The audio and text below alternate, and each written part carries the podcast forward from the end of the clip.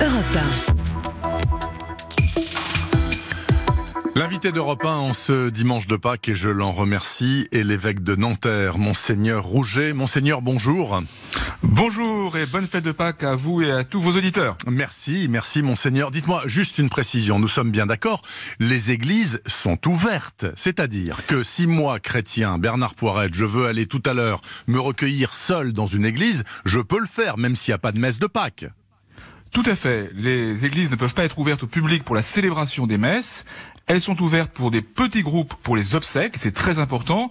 Nous fêtons la résurrection du Christ, c'est-à-dire aussi la résurrection des défunts. Et donc nous sommes très attentifs à ça. Et les églises restent ouvertes pour la prière personnelle des fidèles.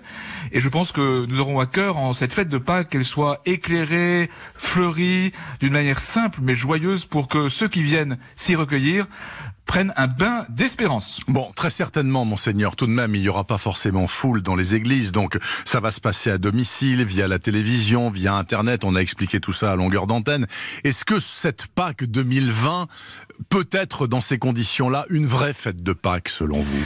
C'est toujours la vraie fête de Pâques parce que c'est la résurrection du Christ qui transforme euh, l'histoire du monde et l'histoire de, des croyants. Vous avez euh, tout à l'heure évoqué une famille qui se préparait à célébrer la Vigile pascale, ces grandes messes que nous avons eues euh, cette nuit. Oui. Et c'était magnifique de voir comment chez eux, ces fidèles s'habillent comme pour un jour de fête, prennent des cierges, se rassemblent autour d'un écran pour s'unir par la prière à la Vigile célébrée. Moi j'ai célébré une Vigile pascale hier soir, je sais qu'elle a été suivie par des milliers de personnes. Oui. J'ai prié spécifiquement pour les 200 adultes du diocèse qui devaient être baptisés pendant la nuit pascale. Mmh. C'est une grande souffrance d'être séparés, mais la communion spirituelle permet pour une part de dépasser cette souffrance. Est-ce que vous avez prié aussi, monseigneur, euh, pour les religieux qui perdent la vie actuellement à cause de la pandémie parce qu'ils sont au plus près des malades, fort, pas forcément en France d'ailleurs? Alors nous avons évidemment prié d'abord pour toutes les victimes de ce virus, pour tous ceux aussi qui luttent pour euh, sauver des vies. Nous les portons intensément dans la prière. Évidemment, moi j'ai été bouleversé en sachant que le diocèse de Bergame en Italie avait Oui. perdu plus de 18 prêtres, je crois. J'ai d'ailleurs euh, échangé des messages de fraternité avec mon frère, l'évêque de Bergame. Et de tout cœur, vraiment, nous sommes avec tous ceux qui sont frappés par ce virus. Je pense aussi aux, aux prêtres euh, âgés qui sont comme toutes les personnes âgées isolées. J'ai un prêtre ou deux qui étaient deux prêtres qui étaient à l'hôpital hier soir. J'ai été en contact avec eux. Et donc, bien sûr, nous sommes très unis avec tous ceux qui sont dans la souffrance. Comment percevez-vous, monseigneur Rouget, ce qui se passe euh, par endroits à l'étranger? Je pense, euh, par exemple, aux groupes évangéliques aux États-Unis qui refusent euh, le confinement, qui continuent de pratiquer ensemble à des centaines au même au même endroit. Je pense également à d'autres religions, par exemple les Juifs orthodoxes de Jérusalem qui continuent d'aller en masse dans les synagogues, ou alors euh, les musulmans qui continuent d'aller à la mosquée au Pakistan, etc. Est-ce que est-ce que tout cela est est acceptable selon vous? Moi, j'ai l'impression que cela est plutôt marginal par rapport au fait qu'il y ait une grande mobilisation commune pour euh, lutter contre la mort et pour être des serviteurs de la vie, ce qui est vraiment pour nous dans le thème de, de Pâques. Oui. Alors, euh, il faut. euh, c'est très très douloureux pour les croyants d'être d'être séparés les uns des autres, et nous, pour les chrétiens en particulier, parce que nous sommes d'une religion de l'incarnation. Jésus est le Fils de Dieu fait homme, et donc notre foi passe par des signes bien concrets. Mais je crois que nous sommes aussi capables, avec la force de l'Esprit Saint, de l'amour de Dieu répandu dans nos cœurs, d'aller plus loin que ce besoin de nous retrouver. Et j'ai l'impression que globalement, les chrétiens se, se mobilisent pour le service de la vie en portant ces souffrances d'être séparés, mais en essayant surtout de vivre de l'esprit de la résurrection. J'aimerais bien que vous expliquiez aux auditeurs, monseigneur Rouget, euh, l'une de vos phrases toutes récentes. Vous avez dit Nous vivons actuellement un carême profane et républicain. Ça veut dire Alors, quoi euh, le carême, il est terminé depuis Oui, hier je soir. J'ai chanté la bénédiction à la fin de la vigile pascale. Ils sont finis les jours de la Passion. Oui. Mais c'est vrai qu'il y a eu une coïncidence tout à fait étonnante entre le carême, ces 40 jours de préparation à Pâques que les chrétiens vivent dans une certaine austérité, dans un certain retrait, et la quarantaine, c'est-à-dire le même mot, carême quarantaine, Ouais. euh, sanitaire.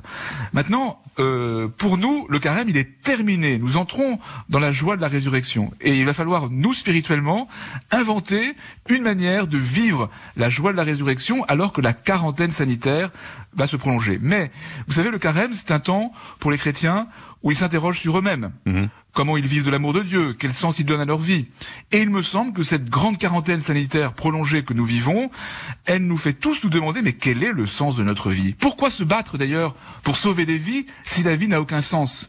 Et il me semble qu'un des enjeux pour sortir de ce confinement par le haut, c'est que tous, quelles que soient nos appartenances spirituelles d'ailleurs, nous nous demandions quel est le sens de nos vies. Et ce que nous croyons comme disciples de Jésus-Christ, c'est que c'est l'amour qui est plus fort que la mort, qui donne son véritable sens à la vie. Alors parlons justement du monde de demain, quand nous sortirons de cette épouvante sanitaire, monseigneur Rouget. Comment le voyez-vous, ce nouveau rapport au monde à réinventer? Vous, vous souhaitez, si j'ai bien compris, qu'on abandonne ce que vous appelez la vie d'accumulation. Il faut que ça cesse. Alors, je crois qu'il faut être modeste. Il y a une manière de dire que plus rien ne sera jamais comme avant, qui me semble peut-être un peu présomptueuse. Absolument. Mais en revanche, je pense qu'il faut nous interroger profondément, et on entend bien, il y a beaucoup d'acteurs euh, de terrain, beaucoup d'intellectuels, beaucoup de personnalités spirituelles qui le disent en ce temps, euh, je trouve très riche et très intéressant d'interrogation sur nous-mêmes. Il y a des choses qui doivent évoluer dans notre société. Nous sommes partis dans une course effrénée, d'une rapidité excessive dans tous les domaines.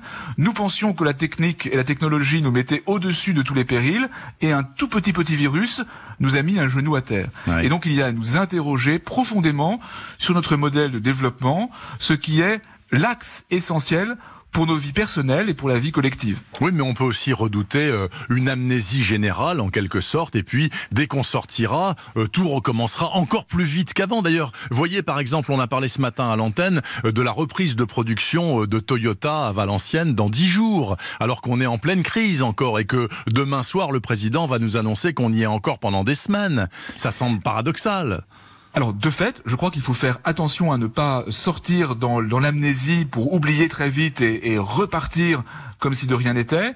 En même temps, il est, il est légitime que l'activité euh, reprenne. Oui. Il ne s'agit donc pas de faire une sorte d'apologie de, d'un, refus de, de la modernité, mais il s'agit de voir comment, avec ce que nous découvrons en ce temps si particulier, nous pouvons faire évoluer nos modes de vie, nos modes de production pour une société plus, plus respectueuse de la dignité de toute personne humaine. Eh bien, écoutez, pour ces paroles, je vous remercie infiniment, Monseigneur Rouget, évêque de Nanterre. Merci à vous. Et je vous souhaite une excellente fête de Pâques. Oui, bonne fête de Pâques à vous et à tous les auditeurs. Merci infiniment, autant que faire se peut, bien sûr. Bonne journée à vous, Monseigneur Rouget.